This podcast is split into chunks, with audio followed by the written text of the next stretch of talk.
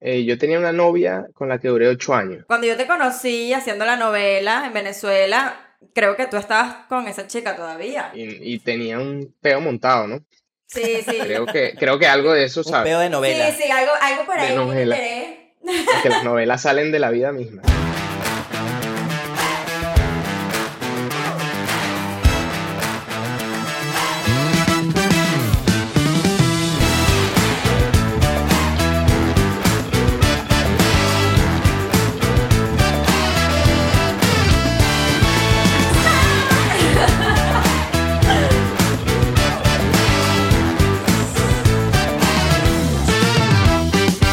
Ella es Vanessa Reverón Y él, Eliezer Paredes.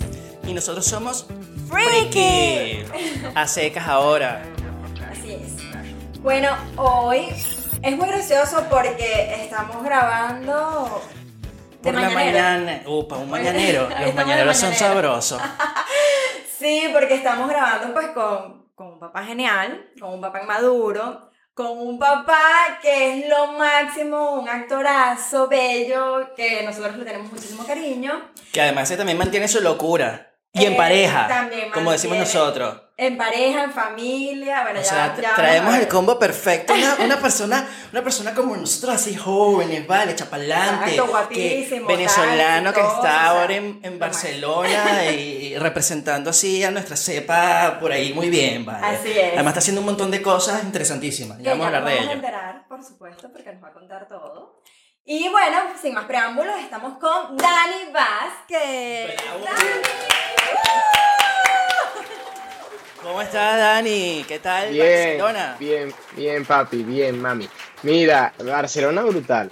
Y no mejor que la presentación que me hicieron, pero, pero es una ciudad hermosa. Y por cierto, los esperamos pronto por aquí. Sí, Bueno, sabemos que vienen en combo. Eh, te- Tengo que mudarme a una casa como de ocho cuartos para que estemos cómodos todos, pero, Exacto. pero pronto, cuando seamos millonarios muy pronto, eh, los recibimos Estamos- aquí. No estamos vale, en Barcelona bien. Estamos encaminados, claro que sí. Exacto. Eh, bueno, nada, eh, perdón por ponerlos así un mañanero. Yo estoy- no, yo- no, no, más se agradece. Ya va, aquí está nuestro café, nosotros Sí, estamos ya nosotros preparados. siempre, nosotros siempre vamos con vinitos y cosas, pero hoy Hoy con Vamos con café, café. ¿viste? Es algo distinto. claro. Es algo claro. distinto. Y bueno, ustedes sabrán nada, con niños. Claro. mejor. Tú los dejas en el cole y ahí paz. Mira, tú Claro, puedes hasta gritar. Puedes gritar, puedes decir. Eso Ya, ya va, pues, depende, claro. eso suena raro. Puedes gritar. Bueno, es Bueno, tú- puedes gritar. bueno, ah, yo- ya, ya No, iba a sí puede. Aunque, aunque aquí, aquí, aquí en España como que se escucha más todo, ¿no? Las paredes son como de cartón. Sí, sin duda. No, a no nosotros solo nos han tocado unas cuantas veces ventaja. la pared.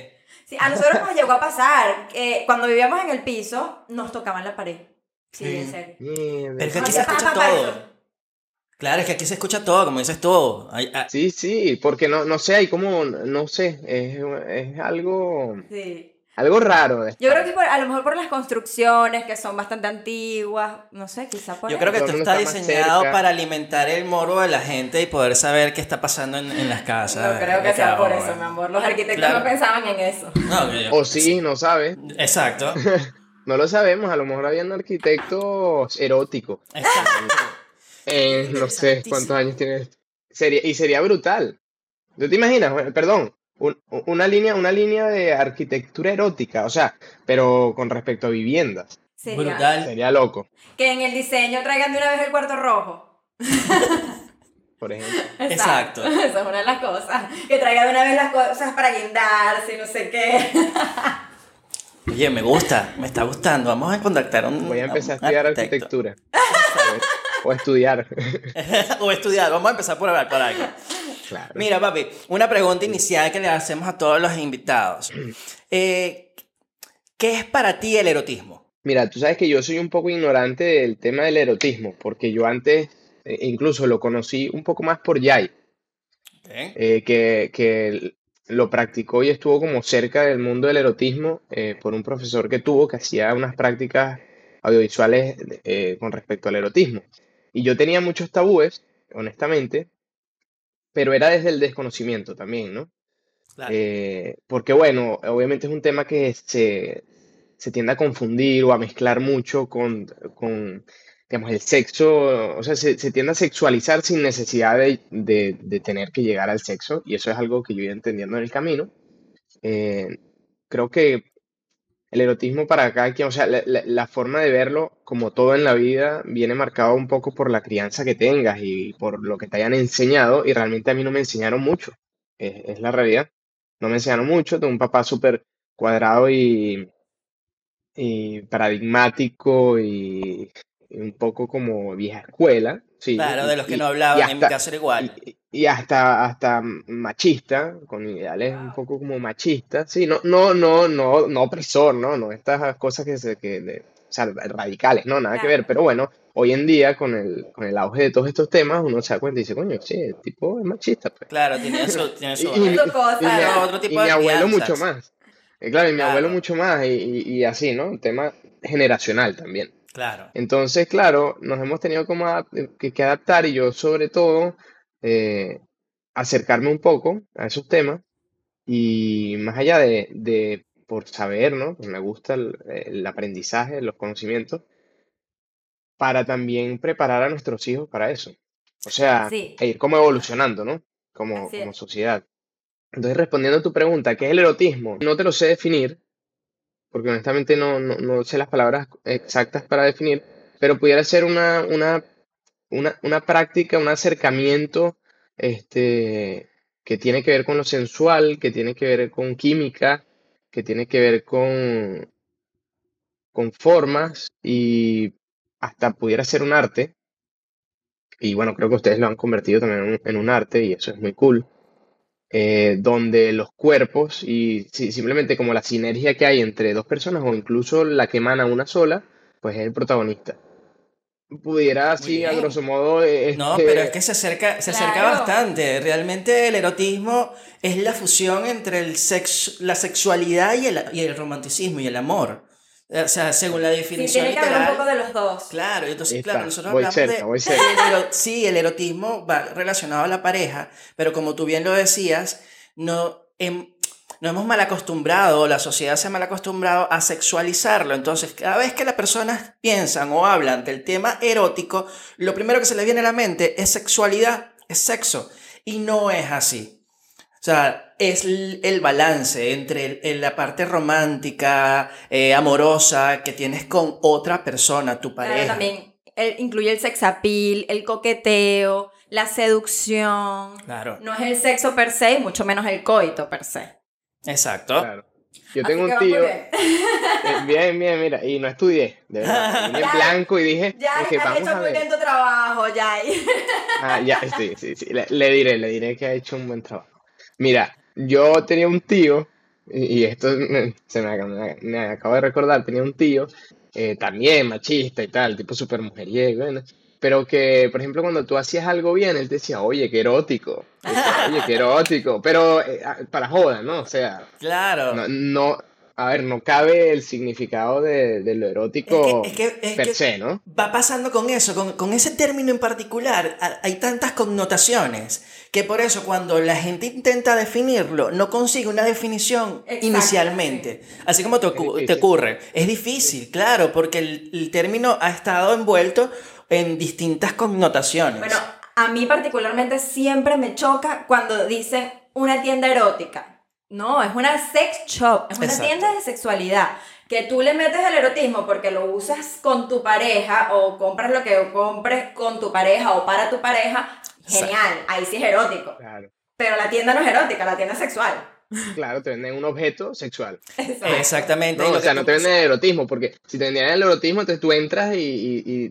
te, enamoras. No sé, ¿no? o, sí, bueno, tiene que haber una práctica, ¿no? O sea, claro. para que sea erótico. Al igual que tú mencionabas que también es un arte, porque cuando hablan del arte erótico, es ese amor, también hablando un poco de, la definición de sexualidad, erotismo, eh, pareja, el arte, esa pasión, ese amor que tienes por cualquiera de las artes, la fotografía, o eh, que se usa mucho, que es una de las más representativas en, en tema de erotismo, el nudar, a través del erotismo viene a raíz de eso, esa pasión, ese amor por la fotografía y su pareja o el, o, el otro, el cuerpo, el, cuerpo desnudo de la mujer, del hombre. Entonces ahí se crea el arte erótico. Bueno, incluso lo conocí por unas fotos de, de Yai, que hizo Yai. Y en el momento Sí, ¿no? Y las fotos son, son bien, son cool. Y, pero claro, para mí en ese momento, y lo admito, ¿no? Sin, sin, sin, sin pena, sin vergüenza, eh, para mí era como medio choqueante porque era como que, o sea, la foto te la está haciendo un profesor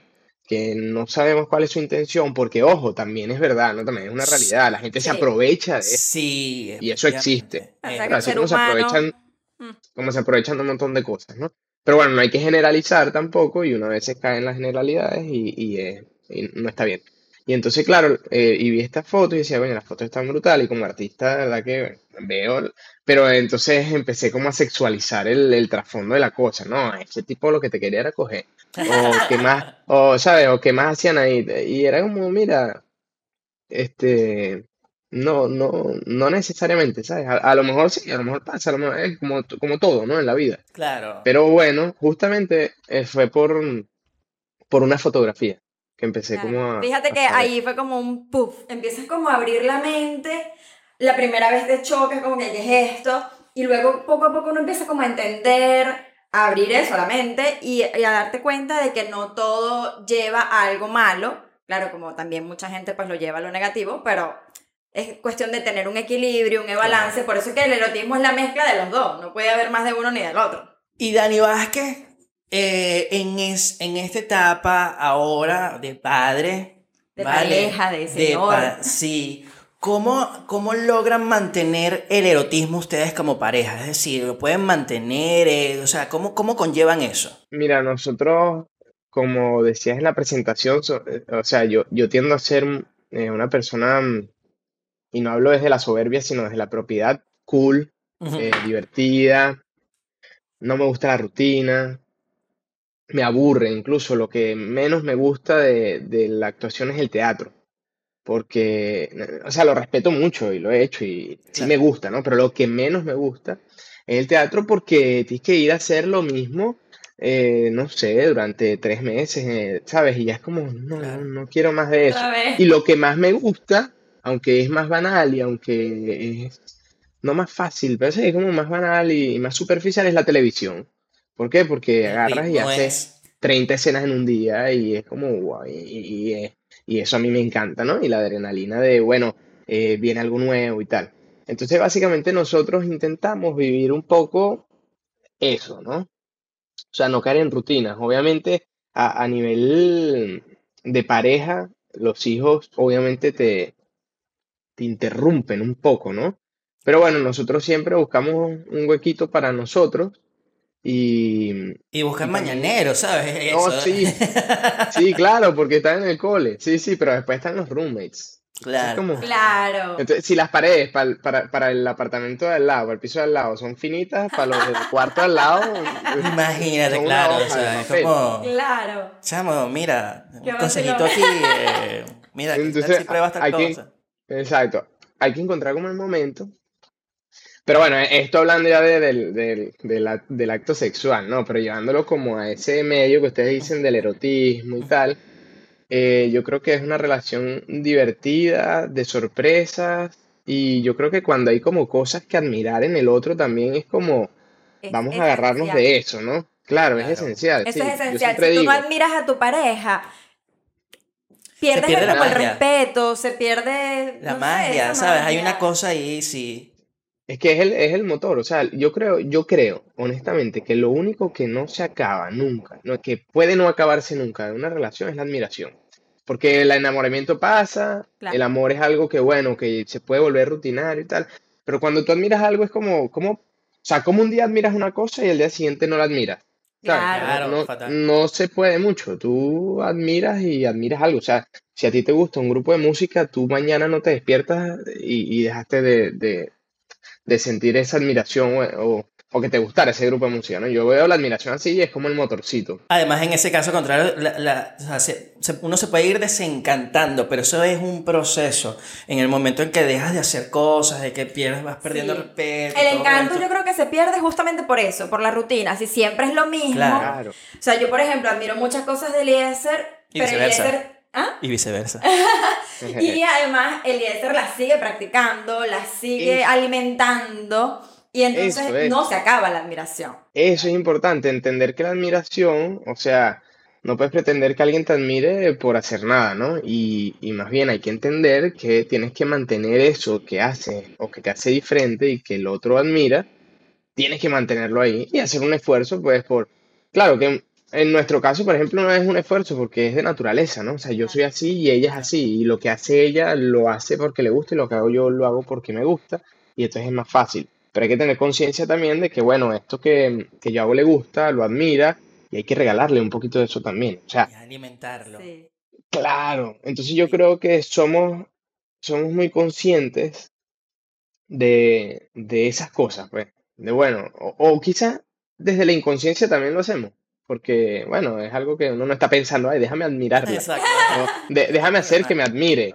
No, no, pero es coño, qué fino. Yo le voy a contar que hice esto, tal, tal, y ese mismo cuento, y esa energía que, le contagio. orgullosa de ti.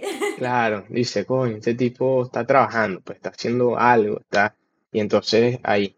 Y yo creo que un poco ahí ahonda nuestro buen feeling, nuestra mm, buena relación con una comunicación además excepcional. Qué lindo. Eso es importantísimo. Sí, sí, sí, sí. Ajá, iba a preguntarte un par de cositas. Ahora que mencionas lo de la comunicación, eh, es importantísimo. Para nosotros es esencial contarnos todo. Además que es imposible no contárnoslo porque trabajamos juntos, vivimos juntos, o sea, hacemos casi todas las cosas. Entonces, inevitable, pues no estar siempre, mira, ¿sabes qué pasó tal cosa? No sé qué. ¿Cómo hacen ustedes para mantener la comunicación de la forma más asertiva posible? Porque muchas veces las parejas no se cuentan las cosas por miedo al regaño, al tabú, a los celos o al que me va a regañar, me va a formar un lío, un tal. ¿Cómo hacen ustedes para decir, mira, sabes que te lo cuento y ya está, pues? Mira lo que nos pasó a nosotros. Eh, yo tenía una novia con la que duré ocho años bastante.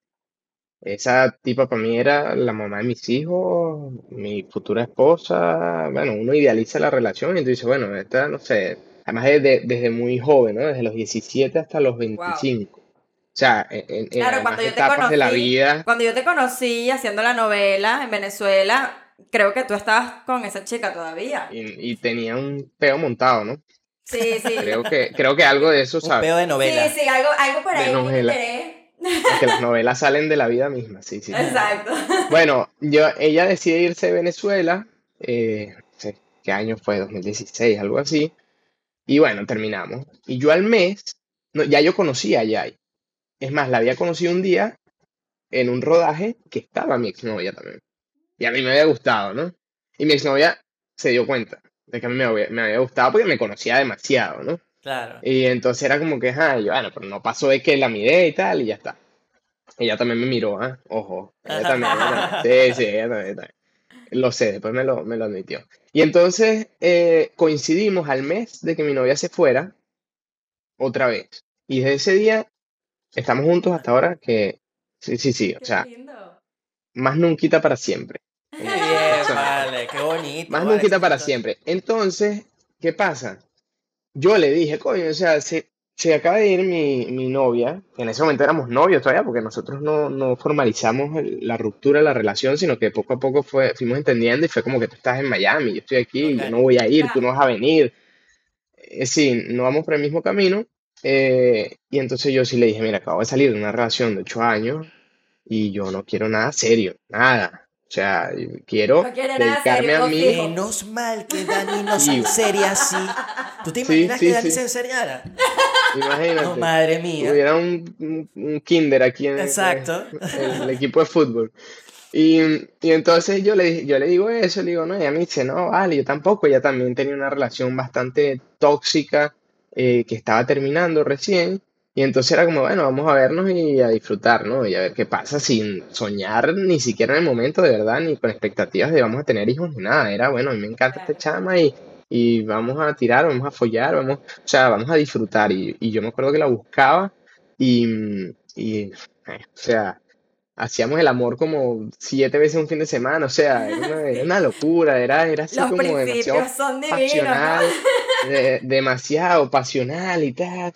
Y, y entonces, claro, yo dije, bueno, me encanta esta chama, pero no me quiero enseriar y también quería experimentar con otras mujeres. O sea, yo tuve ocho años que tuve, sí, sí estuve con otras mujeres, pero fueron ocho años que fueron muy, muy serios y de...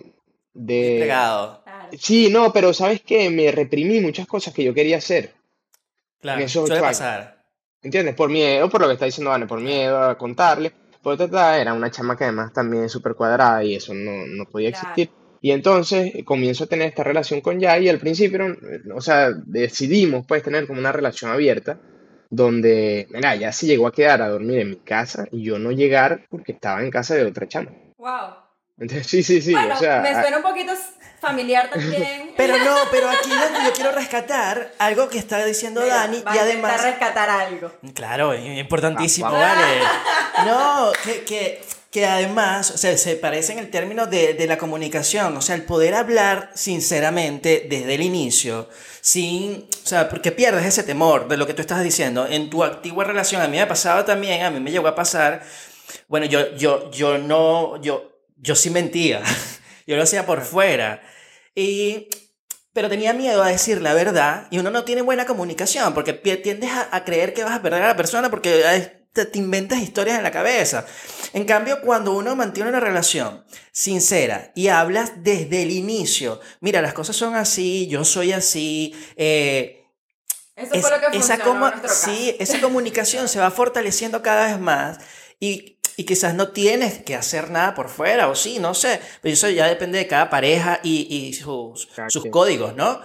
Pero, pero la, la relación, la comunicación va, va, fortaleciendo esa relación, que es como te pasa a ti. A nosotros lo que nos pasó fue justamente eso, o sea, él, como que, mira, yo en mi relación anterior estaba obstinado de mentir para poder hacer lo que yo quería. Claro, yo no me reprimía. no se reprimía, pero lo hacía escondido es peor. Claro. Y de nosotros cuando comenzamos, claro, ya yo sabía que lo malo que él era, él sabía lo mala que, soy yo. y, bueno, vamos a ser malos. Era como que, bueno, somos dos malos, vamos a ver qué pasa. Pero eso les iba a decir que la comunicación es importante, pero tiene, que, tiene que ser complementada con una persona que lo entienda. Porque yo estoy seguro que mi expareja no, o sea, yo le podía comunicar y no lo iba a entender. Entonces, eh, y, por hacer cosas por fuera fue que terminamos. obviamente sí hacía cosas escondidas, obviamente lo, hacía y tal, pero claro, me, reprimí, me reprimía mucho. Entonces, con Yai, y volviendo al, al, cuéntico que les estaba echando, eh, empezamos así, o sea, llegamos a ese punto y donde, bueno, ella había, nos empezamos a involucrar, lógicamente, pues todo pasó muy rápido, bueno, al año y poco, año y medio, ya estábamos embarazados, o sea que fue algo bastante rápido. Sí, y genial. Entonces nos involucramos rápido y claro, sí, empezaba como a doler un poco, ¿no? Empezaba como a, ay, me muere. Y así como ella llevó palo, pues yo también llevé mis, mis golpes, ¿sabes? Fue como, bueno, ahora te toca a ti aguantar, ¿no? Pero ese aguantar te hace entender también a la otra persona.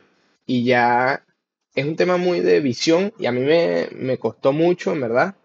Pero fui firme en quiero hacer lo que yo quiera en este momento de mi vida. Y creo que eso es lo que me ha llevado, eso que llaman como quemar etapas. Claro. A veces es como cliché, ¿no? A veces es como cliché. No, pero, hay que hacerlo. Pero claro, y yo quería estar con un mil, ¿entiendes? O sea, yo quería, y, y no necesariamente, yo quería hacer lo que me diera la gana.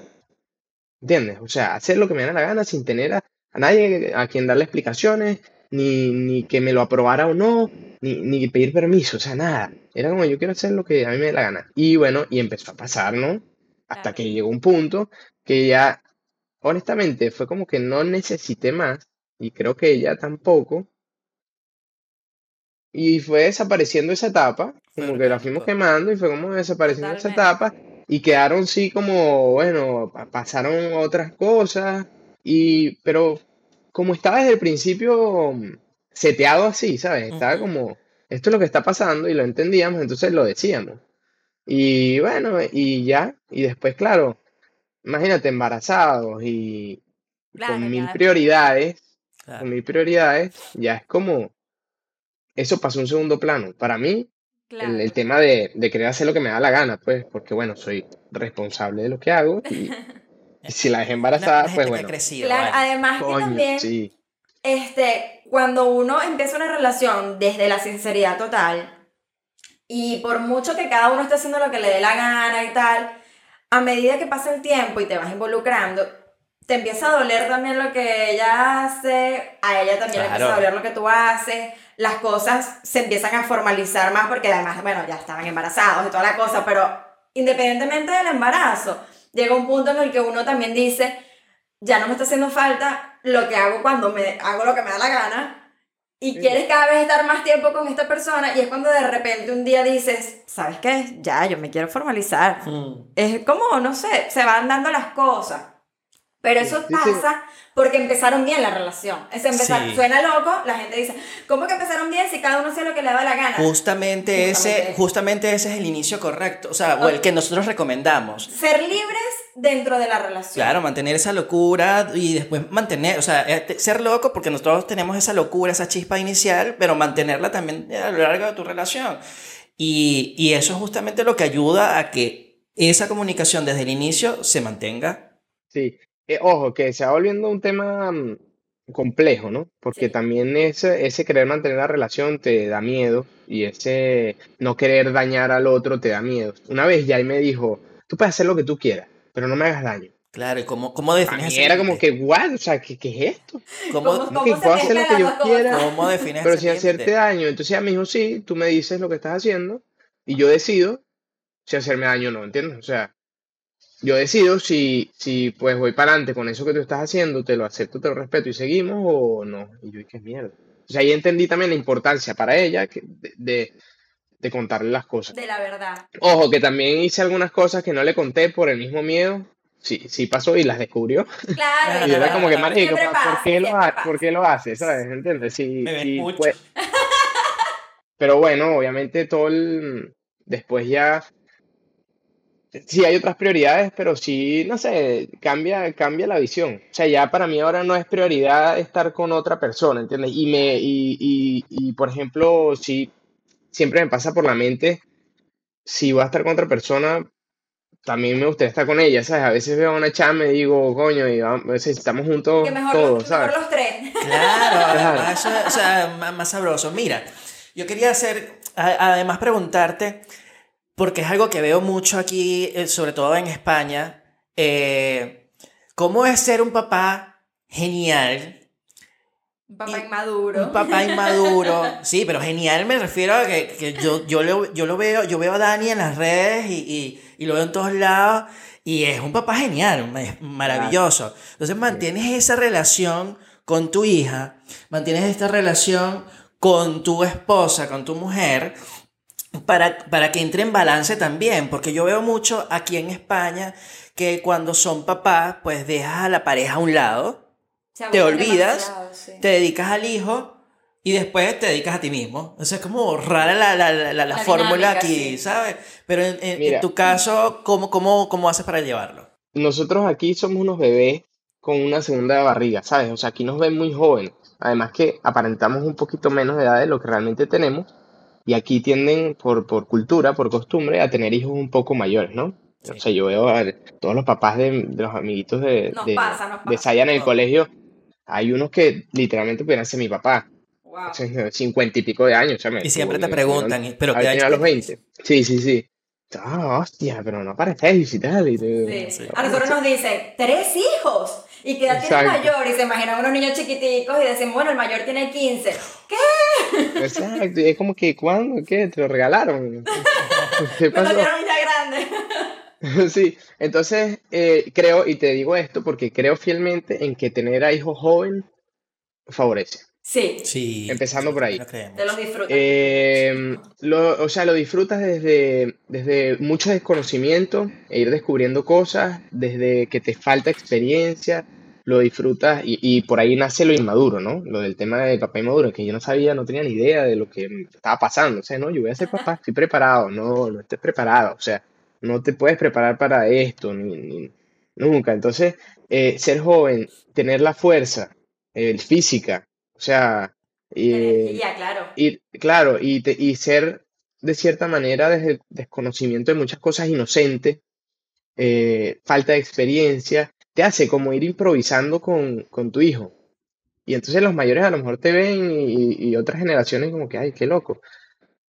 yo le quito los zapatos a mi hija en el parque todos los días. Todos los días. O sea, siempre que ella me lo pida.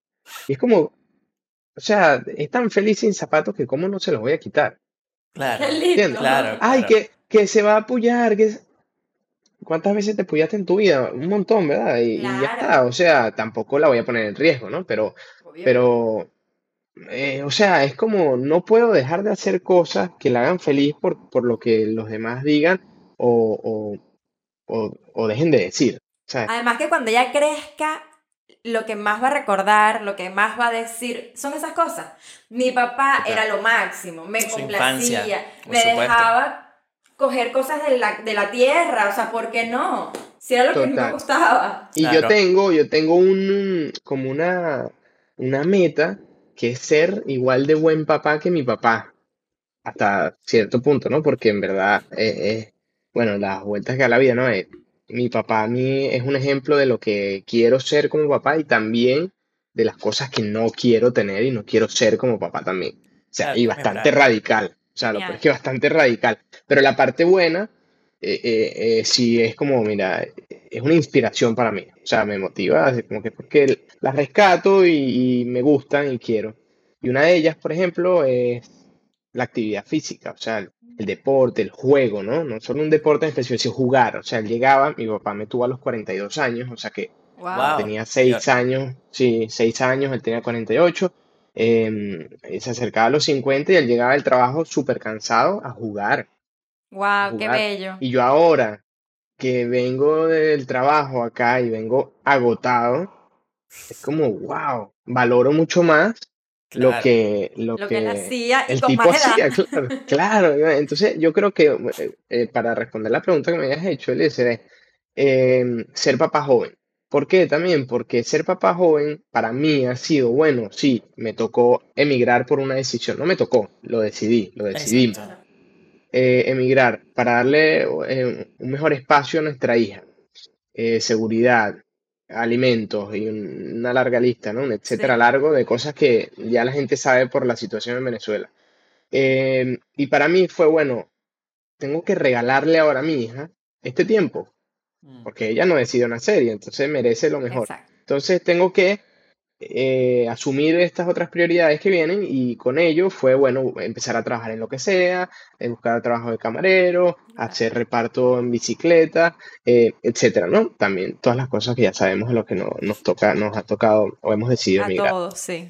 Entonces, ¿qué pasa? Que siendo joven y viviendo esto, cuando estos años pasen, voy a tener tiempo todavía. Bueno, de vivir. Qué, rico. ¿no? O sea, yo voy a tener eh, 45 años, voy a ser un adulto contemporáneo. Y mi, hija, claro. y mi hija, claro, bueno, como ustedes, y mi hija va a tener 19 años. Wow, ¿entiendes? Entonces, voy a viajar, eh, si, si estoy con Yay en ese momento todavía, viviré. justamente eso que, que te permite que es lo que yo le digo también a la gente, con, con, lo que te estaba comentando en un principio cuando te hago la pregunta, que que aún así también a uno le queda energía y puedes compartir en todo momento también con tu pareja, porque las personas se olvidan de, de cuando llegan los hijos, por mala praxis de alguna forma, pues empiezan a, a, a, poner a la pareja a un lado, a desatenderla, y no debe ser así, uno tiene que dedicarle el tiempo al hijo, tiene que dedicarle tiempo a la pareja, así como te dedicas tiempo a ti mismo, a tu profesión, a tu carrera, para ser independiente de lo que sea. Y y también en ese espacio y en esa educación, al menos considero yo, que siempre también uno tiene que hacerle también entender eso a los hijos, porque es importante. Sí, bueno, a nosotros nos pasa, o sea, nuestros hijos han crecido sabiendo lo que es freaky, por ejemplo. Eh, y lo vemos hoy en día con nuestro hijo mayor, que ya 15 años, pues la novia, la cosa. Entonces, como él lleva sus relaciones, él es súper open mind en, hasta cierto sentido, hasta ciertos puntos. También es... Muy lavero, muy lavero. Sí, sí, sí, ¿no? Y intenso, la, la intensidad propia de la adolescencia. Pero sí habla súper claro con, con sus novias. Y además me he fijado que cuando termina con las novias sigue siendo amigo de las novias. Claro. O sea, es, es un chamo sumamente sí, sí, sí, en ese sentido. Yo digo, mira, creo que no lo estamos haciendo tan mal, che. además, porque tiene herramientas. Tiene exacto, exacto. nos enseña, o sea, no nos enseña, uno nace y es una hoja en blanco. Claro, entonces, obviamente, ellos, ellos no ven el programa, obviamente, pero si ven en casa el ejemplo de que papá y mamá se quieren, se besan delante de ellos, se atienden mutuamente, ambos colaboran en la casa, o sea, ese tipo de cosas, ellos las están viendo desde ahora y crecen con eso. Entonces, y, normalizar, claro, normalizar muchas cosas y el tema de la educación sexual es un tabú gigantísimo. Y es como, ¿y para cuándo? O sea, para cuando ya cometan un error, o, o sea, porque es así, ¿no? Entonces, yo creo que eh, es eso, es como normalizar un poco. Y bueno, si es un tema generacional y de, de la evolución, donde, bueno, yo sí creo que ahora los papás que tienen mi edad, además que contamos con plataformas para mostrarnos más, pero sí creo que hay un cambio, hay un cambio eh, a nivel mental, de, de conciencia, eh, donde nos hace discernir un poco más del correazo y agacharte para hablar con él, ponerse a, la altura. Claro, importantísimo, eh, porque no eres un ser superior, imagínate, o sea, no lo eres. No, no eres. Entonces, la meta de muchos tendría que ser, bueno, voy a ser una figura de autoridad, no desde el miedo, sino desde el respeto. Exactamente. La autoridad es desde el respeto. El, lo que yo veo en el caso de España, además que nosotros, bueno, con el tema del coaching, cuando nos empezamos a preparar como coaching de parejas, pues tuvimos que ver muchas partes de estadísticas y todo esto, y a nosotros nos impresionaba mucho ver que es que aquí en España tienen la, la, creencia de que cuando te casas y tienes hijos se te acaba la vida. Entonces es como, quema todas tus etapas solo y ya después te enserias. Entonces, y es como, después te enserias y eres infeliz. No, al revés. ¿Cómo vas a ser infeliz después?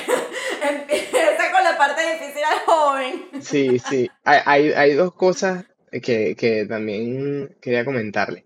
El tema de la pareja, por ejemplo, eh, paciencia. Es que se necesita una paciencia del tamaño del mundo entero, ¿entiendes? Porque bueno, vas a estar cansado, vas a estar eh, muchas veces de mal humor y tal, pero bueno, nadie tiene la culpa, ¿no? La decisión fue de ambos y tal, o sea, es como que asumimos esto juntos y hacer equipo, hacer una llave. Y realmente Yai para mí es un equipo, o sea, es, es, la, es la mejor llave de verdad que, que pude encontrar incluso a los 22 que coincidimos, Vane, con, en ese momento, bueno, sí, que fue justo cuando coincidimos grabando la telenovela que grabamos juntos, em, yo estaba teniendo problemas con, con esta exnovia. Y una de las maneras como de solucionar ese problema eh, fue intentar tener hijos. qué error tan, gracias a Dios no pasó, de verdad, pues yo digo, no sé en qué locura nos hubiésemos metido. Eh, pero, pero lo intenté, o sea, que yo quiero ser papá desde hace tiempo. A mí siempre me ha gustado la idea de ser papá. Sí, este también. Una de las cosas es eso, ¿no? Ser joven eh, te da más fuerza física, desarrollas eh, paciencia, tienes como, yo creo que tienes frescura, ¿no? Y vas improvisando y eso siempre te hace auténtico, te hace espontáneo, te hace ser un papá eh, como tú quieres ser, porque si esperas de viejo, ya eres, ya y es verdad, la mentalidad va cambiando un poco, te va cerrando un poco, no, en temas tabúes, sino en otras cosas, porque estás cansado, lo que sea, y ya te toca ser un papá como más lo que hay que hacer. Cuando eres joven no piensas, y es la realidad, tener un hijo a los 20 años es como no, no estás preparado. Eres un papá inmaduro. Eres un papá inmaduro, pero es fantástico, porque claro, descubrir un poco de cosas. Exacto. Mira, papá inmaduro, Ajá. Vamos a hablar ahora, vamos a cambiar un poquito el tema. Pero, pero ¿dónde está? Pero ya va, que, que, mi caballero ahí tiene un, un, un libro además. Es que de del papá inmaduro. Pero mira esto, mira esto, mira esto que se me ocurrió que, que, que es increíble y se me ocurrió ahora, de verdad, no lo yo estudié. Que tú dices, porque Vane dijo como que tienes hijos y se te acaba la vida, ¿no? Porque ya es como que lo dejo para el final. Eh, una de las cosas que, me, que yo siempre tuve como miedo era no ser papá joven y entonces, lo que les dije de, que, bueno, es momento de dedicarla a mi hija ahora y luego voy a ser joven todavía y voy a tener vida para actuar, para disfrutar, para viajar, para lo que sea, em, me da mucho miedo no tener hijos ahora, que siempre ha sido algo que quiero en mi vida, tener hijos, eh, y siempre quise, eh, no tener hijos joven, y cuando llegue a viejo, o sea, tener 50 años, que no es viejo, tener 50 años, no haber tenido hijos ni haber logrado mis metas de vida profesionales ahí sí, ahí sí moriré arrepentido, ¿sabes? O sea, no, vamos a salir una cosa, vamos a tener hijos, vamos y vamos como tachando ese, vamos a disfrutarlo todo, no tienes que, eh, además que no es una cuestión de elección, no es que tienes que o haces esto o eliges la otra vía, no, puedes hacerlas todas, puedes ser papá, puedes disfrutar del erotismo con tu pareja, puedes ser profesional, sí, que es más complicado, que a veces tienes más vainas que hacer al simultáneo, sí, pero disfrutas la vida, disfrutas, todo eso. Yo estoy segura, además que yo te veo en las redes, Dani, y veo cómo te disfrutas todas tus etapas, sí, sí, sí, sin duda. como actor, como padre, como pareja, como inmigrante, como todo, o sea. Mire, ¿y dónde está el libro? El libro está en Amazon, ¿correcto? El libro está en Amazon, se lo vamos a mostrar ya. Sí, sí, eso es. Este es el libro. Mira, un papá inmaduro. la portada. Me encanta. Y no es, no es montaje, no es montaje. La gente piensa que es montaje. Incluso una anécdota súper que no me gusta mucho contar porque fue un poco doloroso es que le pellizqué el pecho con el cierre. Oh. con la cremallera. pero, pero salió este espectáculo y yo dije, bueno, como fue tan traumante esa foto, tengo que darle valor. disponible en Amazon. Está disponible en Amazon. Eh, sí, o sea, en Amazon está en Kindle en la, versión digital. Ok. Y luego pueden pedirlo también en, físico, en, cara blanda, en carátula blanda, que es la versión que tengo, versión impresa. Y Amazon se encarga de hacértelo llegar a tu casa y, bueno, Friki también tiene su libro en Amazon. Sí, nosotros también tenemos nuestro libro en Amazon. En la ah, descripción van a conseguir la, el, el, lo hace muy poco, hace muy poco. Y lo tenemos solo en versión Kindle por ahora. Eh, ya la, la próxima edición, pues Quizá venga en cara, en cara, ¿cómo es? Cara blanda. Además, aprovechando esto, un stop brevemente, pana, que estás viendo el, episodio con Dani Vázquez, suscríbete, haz los comentarios, a todas las cosas que tienen que hacer ustedes para seguirnos. Ahí están todas las coordenadas, las de Dani, las nuestras. Eh, dejar un comentario, a ver si qué tal el libro, si ya leíste el libro de Dani, coméntalo aquí también. Si ya leíste el nuestro también. También, una buena. y si les gustó, digan algo, y si no les gustó, no, no escriban. No, y que también que se jodan los demás, como decimos nosotros en el teatro. que mira, yo digo, esa recomendación. Yo digo aquí, un papá inmaduro, y pongo aquí, y que maduren las frutas. Ay, me encanta, me encanta. Porque yo sí creo que siempre, eh, yo una vez leí algo que se me quedó en la mente y es que uno tiene que tratar de morir joven lo más viejo posible. Es verdad. Qué bonito eso. Qué lindo eso.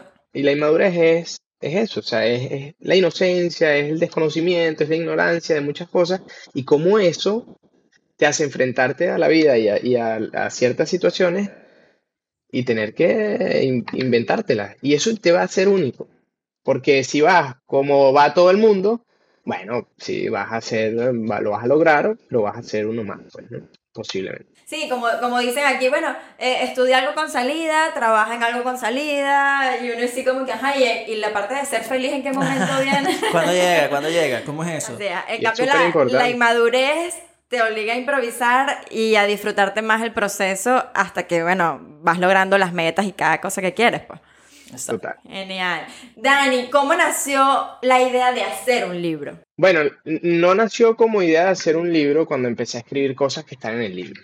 Eh, yo trabajaba en un restaurante como a, no sé, una hora y media, me, me, echaba una hora y media de regreso en la noche en Nitbus, ¿no? En el bus nocturno, y no tenía nada que hacer. Y dije, bueno, empecé a escribir cosas desde como la nostalgia, porque además estábamos, teníamos como cuatro meses de haber emigrado, claro, ya recién más eh, sí, entonces desde la nostalgia, uh, eh, entonces empecé a escribir cosas, pero muy desordenadas, ¿no? Y siempre me ha gustado escribir. Mi papá escribió un libro, también mi papá es educador y tiene un libro de gerencia efectiva eh, para empresas. Y entonces bueno, tengo como esa, primero que lo llevo en la sangre, ¿no? Claro, eso.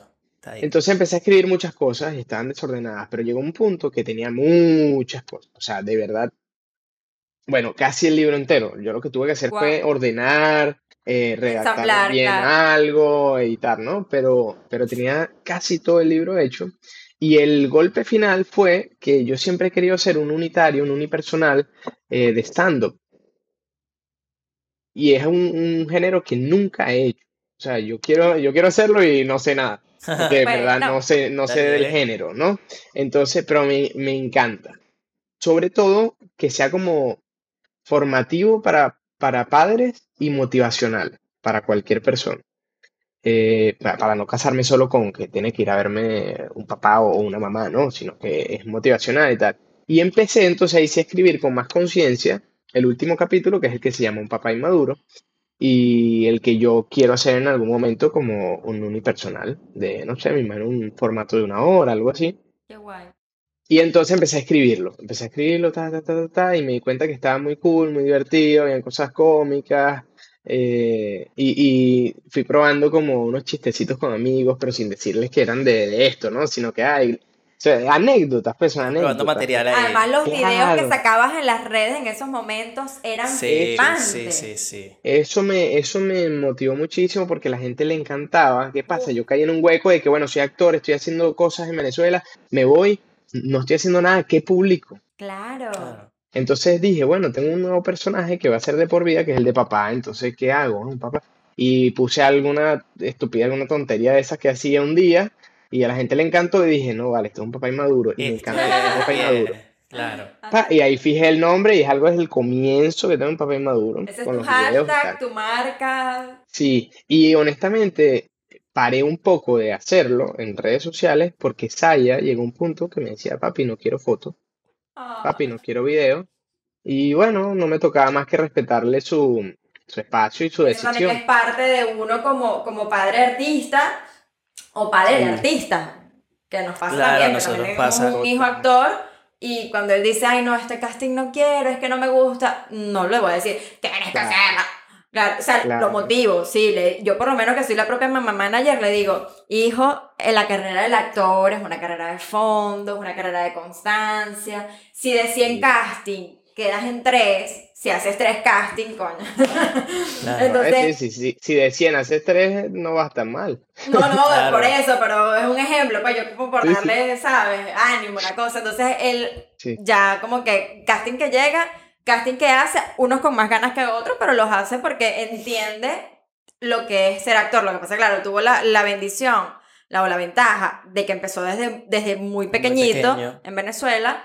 Entonces, claro, él creía que todo era así como, ah, sopla esa botella, ¿no? Yo soy actor desde Venezuela y a mí los personajes me llegan... También la ventaja de que está con padres que somos artistas, o sea, tiene, está en otro vínculo, hay muchos, muchos actores que, que, que, que han querido y se han desarrollado en nuestro medio pero que vienen de otro tipo de familia, otro esquema, entonces siempre le cuesta un poco más esa, esa, esas pequeñas ventajas que ha tenido nuestro chamo, pero igual aún así, pues uno siempre tiene que estarlo motivando constantemente para que hagan lo que ellos deseen, porque al final de cuentas uno lo que tiene es que mostrarle el panorama entero, ¿vale? Y decirle, darle estos consejos pero al final ellos también tienen que tropezarse, caerse, levantarse. Uno está ahí para recogerlos y seguirlos y eh, su empujoncito. Y sobre todo respetar las decisiones, porque tanto que uno le enseña, toma decisiones para que después le impongas algo, es como... Sí, sí. Exacto. No es congruente. Entonces, ella dejó de querer hacer cosas y yo, bueno, dije, mira, ¿sabes qué? También me doy una pausa a mí porque, bueno, eh, generar contenido en redes es cansón y tal, tenía también mil cosas que hacer.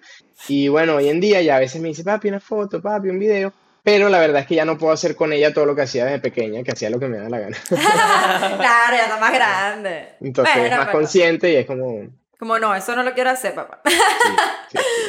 Mira, Dani, ¿y tú qué estás haciendo? ¿O qué vas a hacer? ¿Qué proyectos tienes? Mira, a mí me votaron, me echaron de, de una empresa donde trabajé durante tres años aquí en febrero. Y en el momento tuve mucho miedo porque era, bueno, tengo una familia que mantener y tal, y todo esto. Bueno, no que mantener porque ya ahí en verdad trabaja y siempre me, me ha ayudado económicamente, siempre. Claro, pero son dos y de repente es uno solo, pues claro. Claro, claro. Y tengo que estar fuerte ahí. Entonces, uff, fue como un golpe. Pero hoy en día digo que es, es lo mejor que me ha pasado en la vida porque eh, desde que eso pasó, me recordé a mí mismo, y era un poco lo que decía eh, es que uno, uno se olvida hasta de uno mismo, y eso es así, entonces reconecté y dije, ok, ¿qué está pasando? O sea, ¿qué estoy haciendo? Porque llevo tres años y no, estoy, no, he hecho, bueno, he hecho muy poco de lo mío, y es por mi culpa, o sea, no le puedo echar la culpa a más nadie. Sí, es culpa de uno, pero eh, también como complementando, es, es, por, es por miedos, porque uno tiende a a proteger a su núcleo, a su familia. Entonces, mire, sabes, tienes que conseguir el, trabajo, el dinero, la broma. Entonces, vas como aplazando tus, tus propios sueños Y yo siento que no debe ser así. Pero lo importante es que lo rescataste. Malo es que te quedes en ahí en esa zona de confort. Y además, las cosas de la vida, en ese momento, justamente una amiga estaba llegando de Venezuela, quería crear un formato de un show de impro, de improvisación teatral, y me llamó como que si a las dos semanas de que me, me echaran del trabajo, y esa llamada para mí fue como que, wow, qué bien, porque estoy despertando y estoy como moviendo esa energía, ¿no? Y entonces, desde, eso fue como en febrero, marzo, que pasó esto, y entonces me, me llamó, empezamos a trabajar, empezamos a ensayar, a tal punto que hoy estamos haciendo, hoy en día estamos haciendo un show de impro que se llama Ya es Ya, y creamos una compañía que se llama eh, Impro School, ah, como, school, qué bien. como school escuela, pero realmente es cool, o sea... Es cool. Claro, impro, la impro es cool. Entonces, estamos, eh, somos cuatro personas de mundos, de cabezas totalmente diferentes que estamos em, haciendo este proyecto y estamos pues, todos los sábados a las ocho y media aquí en Barcelona en la sala ON. Mm, además, con gente espectacular. Ella saluda a la gente de Sala ON. Con Robert, ¿no? Con Robert. Con Robert. Aileen, Aileen Celeste, claro. Sí, y entonces nos, nos está yendo súper bien, está yendo bastante gente la gente hace buenas críticas, ha gustado un montón. Eh, bueno, porque el formato en verdad se presta para que la gente disfrute mucho. Bueno, cuando, te, cuando se quieran venir a Madrid nos avisan. Ya. Lo producimos. Vamos a producir eso de una vez. Bueno, terminando aquí, bueno, ya queda sellado con en la grabación, están todos presentes, solo le hacemos la producción aquí para en Madrid. Dani, Dani, muchachos, tengo la producción ya en Madrid medio montada, ya, vámonos. Bueno, paralela, más funciones, más 20. Les digo, ¿no? Eh, es, es totalmente factible. Nosotros lo que pasa es que estamos comenzando y vamos poco a poco, pero nuestra idea es llevar esto a todas Comprometemos en parte, en nombre de tu equipo, pues bueno, vamos a, coordinar para que hagamos unas funciones aquí. Ah, y si estás en Barcelona, la gente que están viendo este episodio, si estás en Barcelona ahorita, pues aprovecha, métete en Salaón y ve la programación o en las redes de Dani también van a encontrar las coordenadas para que no se pelen esas funciones de impro de school porque seguramente va a ser súper cool. Que se va. Sí, además además además ha avanzado todo tan bien y tan rápido, tenemos aliados comerciales ya que nos están apoyando, que nos están ayudando y eso ha sido eh, increíble y y va, todo está fluyendo súper bien. Entonces, por el lado teatral estoy haciendo eso. Y luego, una de las cosas que, que dije, tengo que despertar y tengo que hacer algo, eh, era en ese momento a nivel de casting, o sea, de, bueno, ¿qué está pasando? ¿Qué está pasando? Que no estoy haciendo casting de publicidad y muy pocos de ficción, ¿no? De series, películas y tal. Entonces dije, bueno, ¿sabes qué? Le pedí una reunión a mi agencia de representación artística y fui muy, muy honesto, aunque sonara como, yo siempre digo, no, no, no, no es soberbia, sino que uno uno tiene propiedad para decir las cosas. Y yo digo, mira, ven acá, yo soy actor, yo no soy uno más que está en su agencia, de verdad. Aunque ustedes crean porque yo no se los he manifestado. Pero yo en Venezuela vivía de esto y yo quiero vivir de esto y me está pasando esto en este momento y yo necesito sí o sí hacer más castings porque yo necesito empezar a vivir de esto aquí en España. La tipa se quedó así. Claro que es así. Y yo, perdón, dime si es posible con ustedes, si no tengo que buscar otra opción. Que no es fácil, no es fácil, es verdad. Claro. Pero, pero no, pero tengo que hacerlo. O sea, eh, eh, eh, entonces fui con tanta determinación que a partir de ese momento realmente me empezaron a mandar muchos más castings y tal, y también el enfoque que uno le da y la vibra que uno mueve, se empezó a mover como cosas, y entonces, bueno, nada, hice una participación pequeña, pero la hice en una película aquí en española, hace, sí, súper cool, yo estaba como si fuese lo primero que he hecho en la vida, y hace dos semanas grabé bueno, es mi tercer comercial aquí en España, pero el primero como un poco más, más grande, ¿sabes? Em, eh, eh, entonces el primer comercial que era ya más a nivel como pro, pro. Eh, entonces, bueno, estoy como trabajando en ello. Bien. Qué guay, buenísimo. Así es, así son. Retomando el enfoque. Eso. Así es, tú te enfocas y sigues y sigues y sigues, que en algún momento te vemos por ahí en Netflix, en Amazon Prime. Amén, amén. Sí, bueno, a mí, me pasa, a mí me pasa porque yo lo vivo, o sea, aquí... Venga, tengo cuatro años y medio, tenemos cuatro años y medio aquí. Cuatro años y medio. Y es eso, empecé eso, que se haciendo un spot, ya llevo varios spots, y una participación especial en la serie tal, en el capítulo, no sé qué, y entonces ahí vas como, te dieron un texto, te dieron no sé qué, y poquito a poco, pues. Y tú sabes que la gente no, no sabe todo el esfuerzo y, y, lo que cuesta. Chamo, llegar ahí. Ah, no, es que ni te viste. Ni te viste. Yo, yo sé que ni me vi. Cabrón, pero tú sabes lo que me costó estar ahí. Literal. Y uno no peleando. Y uno, y aún así uno le sigue echando bola porque eso, o sea, porque tienes un objetivo y tienes que vas a, vas a lograrlo. Por y para esto. Exacto. Es tu pasión, es tu pasión. Exacto. Eso yo se lo digo siempre a toda la gente que, que migra también en, en, nuestra profesión y en cualquier otra, porque una de las cosas que también nos llega mucho es, eso. Cuando sales, te vas de tu zona de confort, te vas de, en nuestro caso de Venezuela, te fuiste a cualquier país del mundo, cualquier ciudad y empiezas por necesidad, y digo, lo pongo entre comillas, porque sí es verdad que uno en el principio uno hace lo que sea, a nosotros también nos pasó, eh, pero debes también, una vez que empiezas como a estabilizar, no perder el foco y, y, hacer lo que ti te gusta. Así, así estés en sombra número 58, no importa, porque tú estás ahí trabajando en función a ello. Y vas a ir paso a paso y no, no te rindas que lo vas a lograr. Amén, claro que sí. Total. Ya grabaremos juntos, Dani. Ya vas amén, a ver. Ya vas a ver, amén. Y eso es verdad, yo me he ido varias veces de extra, de extra, así que tú guardas tu ego, lo dejas en la casa, así, y te vas a hacer la fila de la discoteca. Y tú así como que, ok, pero... Pero bueno, toca. O sea, yo me vine y yo dije, ¿qué? Yo voy a hacer Elite 4, la casa de papel 5. Me Ay, me voy a comer el mundo. No, pero es que es así. Aquí eres diminuto y nadie te conoce y no conoces a nadie. En una ciudad que es, yo lo pongo en el libro, yo digo, mire, y me sentía diminuto en una ciudad que es 10 veces más pequeña que la mía. Pero sí se puede, sabemos que sí se puede. Claro, sí, sí. Así que, para adelante, para allá.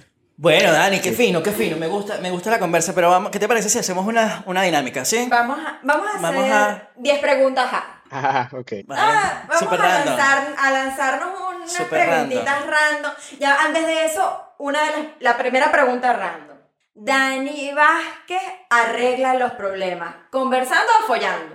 Conversando. Conversando, de verdad. Pero, y ahí, y ahí folleteo de reconciliación. Sí, claro, sí, sí, sí, sí, claro. Una, una de las cosas que yo siempre, siempre, siempre, siempre le digo a Yay es que no me voy a dormir peleado. No, no. no puedo, bien, no puedo. Bien. No puedo, además que dormimos con Saya. ¿Y cómo van a hacer cuando tengan al bebé? Vamos a dormir los cuatro porque ya vamos tarde para sacar a Saya de la cama. Sí, sí, sí. Es que lo hemos hablado y es como que si la sacas ahora, ya de por sí la panza ha hecho que su mami no la pueda cargar mucho. Ya está un poco desplazada, ella lo siente un poco. Entonces imagínate sacarla de la cama ahora. No, no, no, no necesariamente para meter al otro, sino a los dos es como, vamos a hacerlo como poco a poco. Vamos a dormir juntos, vamos a poner una cunita colecho de estas que van al lado de la cama para dar más espacio y, y lo, iremos haciendo así. Pero no, no, soluciono. Es más, tú sabes qué, yo, yo creo que la, no, ninguna de las de las respuestas que me diste, yo soluciono los problemas con Yai, no sé, nos quedamos callados y de repente estamos muertos de la risa. es loco, es loquísimo, es loquísimo, es loquísimo. Yo le digo, bueno, ya. Le digo, bueno, ya. Ya, se nos pasó. estamos de repente muertos de la risa los dos y como que así. Pero si es algo como un poco más grave, de verdad, a mí no. Pero no, honestamente, honestamente, no soy tampoco de hablar. No me cuesta, me cuesta hablar, me cuesta hablar. Exacto. O sea, no hablar paja, hablar paja ya ven. me cuesta enfrentar el problema, darle la cara. Me voy a dormir, pero solo. O sea, una siesta. Es como que ya va, ahora hablamos. Y me despierto, estoy tranquilo y ya. Y ya, se te pasó. Bueno, yo soy así. A mí se me olvida todo. A mí, o sea, Qué bueno. A mí se me pasan las rabias. Entonces, eso, yo en el momento me pongo brava y a los cinco minutos ya no tengo nada y él todavía está bravo. No, yo sí, yo hasta que no arreglemos ese peo, no, no. Ah, Pero lo hablamos, lo hablamos. Hay que arreglar ese peo y después tener su respectiva reconciliación. Pregunta random. Mira, a random, no sé, yo a la nosotros tenemos una, una, una, Di un número. Un número del 1 al... Del 1 al 200. Del 1 al 200. Eh, 53. 53. Miércoles 53. Chale, chale. ¿Qué es esto? 53. Aquí. Ajá. Mira, ¿qué superhéroe serías? ah, sí, sí. Spider-Man, porque es que mi hija ama Spider-Man. Perdón, es que no puedo sacar a mi hija de la conversación, pero sería Spider-Man y me aparecería así en el colegio de mi hija y haría que fuera demasiado feliz. bueno, viene Halloween, voy a aprovechar. Y sí, creo que sería Spider-Man porque, porque a ella le, encanta. Tiene su mochilita de Spider-Man, tiene su ropita de Spider-Man. Y le encanta, entonces... Es que creo que es mm, como no nunca fui de ver muchas comiquitas ni de muchos superhéroes, sí muchas telenovelas, eh, telenovelero desde pequeño, pero no, no todo el universo este de, de las comiquitas y de los superhéroes. Entonces, claro, me cuesta como conseguir una motivación para ser un superhéroe. Y la única que creo que es fuerte es como que, bueno, que le gusta a mi hija, voy a su cumpleaños vestido de Spider-Man, ¿sabes? Bueno, tú eres su superhéroe al final. Efectivamente. bueno, tú sabes, ¿no vieron una vez que fue, esto fue increíble porque ella compró un globo de helio de un unicornio. ¿Se acuerdan de ese video? ¿Lo llegaron a ver? Sí, sí, sí, que andaba con el globo en la tienda, ¿no? No, pero sí, pero después se fue al parque y cuando estaba en el y parque, se fue, ¿no? el globo se fue. Se fue, ajá se fue volando. El, globo salió hasta en, en, la vanguardia. dice, objeto, sí, sí, te lo juro, objeto que sobrevuela los cielos de Barcelona. Y era el globo que era grandísimo, que está, se fue por ahí, sí, te lo juro. Y entonces, y que es de un papá eh, ya ahí me dice, me manda una foto ya, un video de Saya llorando porque el globo se fue, claro, el unicornio gigante y tal. Yo le digo allá, y voy saliendo a la casa, ¿dónde lo compraste? En unos chinos. Bueno, voy. Cuando llego a los chinos y digo, necesito un globo así, así le muestro el video, este globo. Iniciamos a ver, queda uno. Madre mía. Para ti, era para ti. Por favor, inflamelo con él y tal, que me lo llevo. Bueno, agarré ese globo así para que no. Y llegué a donde estaba Saya. La carita. Se lo entregué. no, por, favor. por favor. Mamá, papi lo. No. Popupuló. El popupuló era el recuperó lo populó.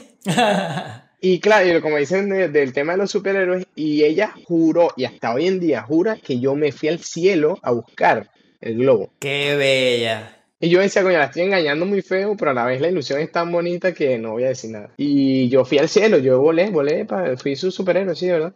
Vale, seguimos con las preguntas random. Pero antes de eso, por favor, si estás viendo el episodio, por favor, suscríbete. Es el colmo que tengas tanto rato aquí con nosotros y no te has suscrito. Así que me haces el favor. Y like, like. Seguimos. Un, un número.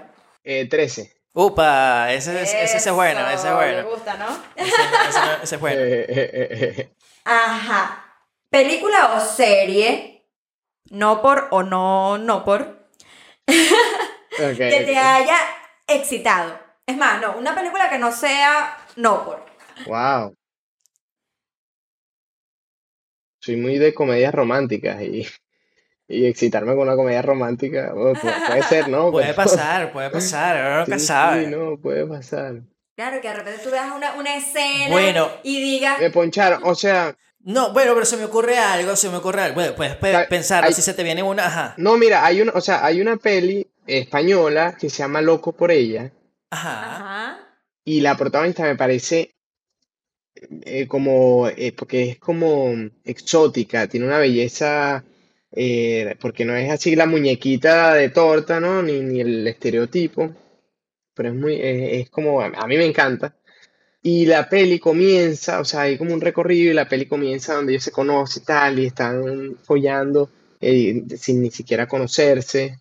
Y entonces, claro, es una parte como que a lo mejor que, que me haya excitado, no, pero sí es como, ah, ok, qué rico, vale. Muy bien. Eso puede, puede es loco por ella, se llama, y es el loco comienzo. por ella, ya Si no, también a, a, los que están viendo el episodio, pues pongan en los comentarios una recomendación ahí para Dani, una peliculita, para que vea. Hot. Exacto. Mira, otro, no, otro número del 1 al 200. 69, pues. Sabroso, es un número que tiene Dani. es número de Dani. Hay algo que hayas probado en el sexo y que no volverías a hacer jamás. Yo creo que nada. Bueno, una vez, una, una, sí, sí, sí, sí. Una vez, em, con Yai, estábamos en plena acción y entonces, claro, así todo pasional y hasta golpes, cachetadas, nalgadas y tal, y me dio una cachetada. Una, una cachetada. Y casi no me noquea, ¿vale? Y, y fue pero chavo, pero, pero ¿cuál es la violencia? Porque no, o sea, primero no me lo esperaba y segundo que fue dura, o sea, fue como, y de verdad. No, ya fue... trabajo con el cachete así. sí, y de verdad no fue, mm, no fue bien, no fue bien. O sea, hasta cierto, hasta cierto nivel de fuerza está bien, pero de, de nada es como, eh, ya, esto es agresión, o sea, ya, esto es, es, violencia. Te voy a denunciar. Eso, eso, eso, del resto. Vale, vale, vale. Bueno, Dani, vamos a cerrar con un numerito, otro numerito. Eh, 36, este sí, no, 36. 36, vamos a ver. Hmm, hmm. ¿Has usado Tinder? No, nunca, de verdad, nunca, nunca. No, y no porque le tenga idea ni nada, o sea, creo, conozco parejas que se conocieron, imagínate, que se conocieron por Hi-Fi, ¿se acuerdan? Ah, wow. Sí, es más. Bueno, yo nunca lo usé Hi-Fi, pero sí me acuerdo. Pues. no, yo sí lo usé, pero no sé, no, no con esos fines, de verdad, porque estamos hablando de hace cuánto, quizás 16 años o, algo así. Sí, más de Oye, cuando hablamos así, siento que estamos muy mayores. Sí, sí. Más o menos, sí. Entonces, eh, tengo unos amigos del colegio, su amiga del colegio conoció a, a, su actual pareja, que son esposos y tendrán como 16 años juntos, por Hi-Fi. O sea, no le tengo idea, me parece genial. Ahora unos amigos, unos papás de, de una amiguita de Saya también se conocieron por Tinder precisamente. Eh, mi hermano lo usa porque se separó de su novia y ahora está usando Tinder. Y no le tengo idea, pero no, no sé, no. Sí, de otra Además sí, honestamente prefiero conocer a gente, pues así, personas. Porque me, me, pasó una vez que estábamos en, en Puerto La Cruz, en una ciudad ahí de, de, playa en Venezuela, y estaba con mi mejor amigo. Entonces mi mejor amigo me dice, bueno, eh, me, voy, me, voy, a llevar el carro porque voy a ver a esta chama. Entonces me la muevo. Y yo, ah, dale, bien, pues. Y yo me quedé en el hotel donde estábamos eh, haciendo, eh, comiendo y tal, cualquier cosa. Y en eso me escribe un mensaje y me dice, marico, ayúdame, necesito que me llames, yo te voy a poner altavoz y digas que nos tenemos que ir a Caracas ya mismo. Una emergencia, sí. En, ese momento estábamos, eh, teníamos un dúo musical y entonces que, que César Román, que era nuestro como manager, nos está llamando para... Claro. César, sí, sí. Yo llegué a cantar con César, claro, en, ah, el grupo que él tenía, sí, sí. Espectacular. Bellísimo, sí, sí. Y entonces que César nos está diciendo que nos tenemos que ir ya para Caracas porque invéntate algo. Hermano, entonces yo, claro, no le puedo decir por qué, no, no, yo estaban aprietos y yo agarro y llamo y se pone altavoz y digo, eh, Cristo, eh, necesito que, que, me busques ya. Estoy haciendo las maletas porque César me llamó y tenemos que irnos ya para Caracas. ¿Qué? No, montamos el show y se regresa. Y cuando llega, yo le digo, ¿qué pasó? Me dice, no, era la de la foto. Era, la de la foto. Era echamos a otra, no me gustaba, me parecía horrible. Eh, es más, estuvo a punto de cuando la vio y se iba a montar el carro, arrancar. Eh, estuvo a punto de hacer esa locura. a mí me pasa algo así y yo sí le pregunto de frente a la persona en cuestión, mira, pana, pero, pero ¿por qué me engañas? O sea, claro. pero, ¿cuál es la necesidad? Ay, qué fuerte.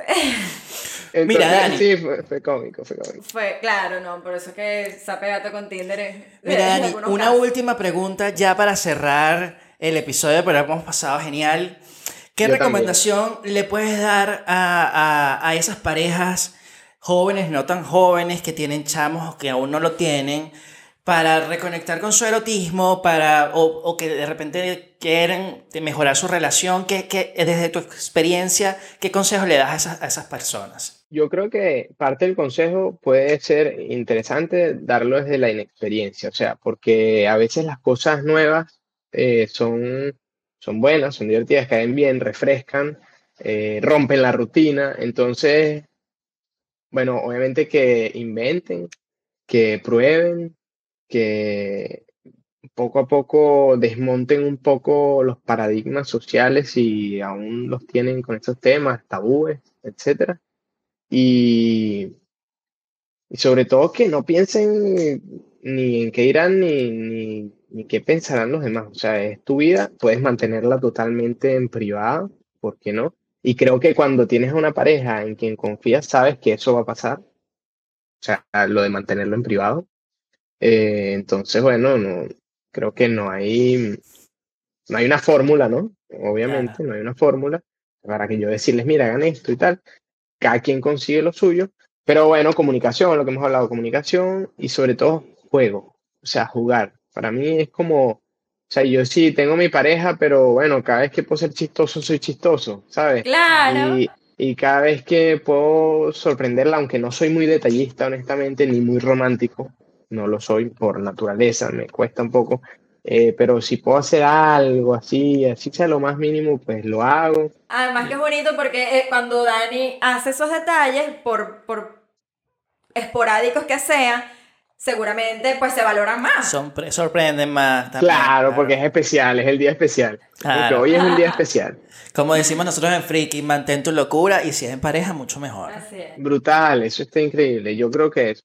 Y ser uno mismo, ser uno mismo. Porque es que no vas a disfrutar si no eres tú mismo. Y yo me he dado cuenta de eso en esta relación que tengo con Jai, a diferencia de, de otra relación que tuve, de esta que les conté que duró mucho, porque no era yo, al final ya habían dos Daniel, había el Daniel que estaba con su novia y el Daniel. Y lo importante y lo que yo más valoro de la relación con Jai es que yo soy como soy en todos lados y con quien sea, y esté ella o no esté ella, y la gente lo puede ver. Bravo, eso es, eso es. Me encanta, me encanta. Este, bueno, un saludo inmenso a Jai. Es verdad, un besote. Te mandamos Esperamos que la próxima te podamos ver por aquí. Gracias, oye, sí. Vamos a ver cuando vamos o vienen. Aquí abajo, suscríbanse, sigan, ahí están las coordenadas de Dani, las coordenadas nuestras, de los libros, de Amazon, de de lo que estamos haciendo. en la descripción tú le das ahí a ver más, ver más y te sale la descripción, todos los links para que compres el libro de, de Dani, para que lo sigan en sus redes, en la impro. Es cool, seguro que es burda de cool. Y pues bueno, nada. Yo creo que eso es todo por hoy. Pues gracias, gracias, por este rato tan bonito. No, a ti. Gracias. Me encanta lo que están haciendo.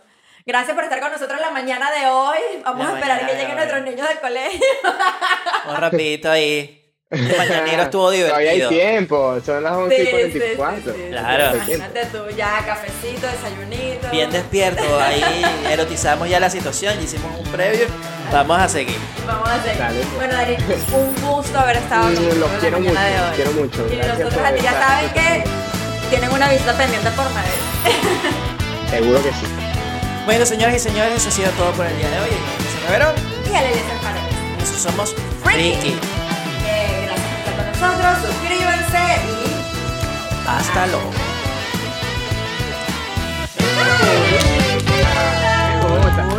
Me gusta.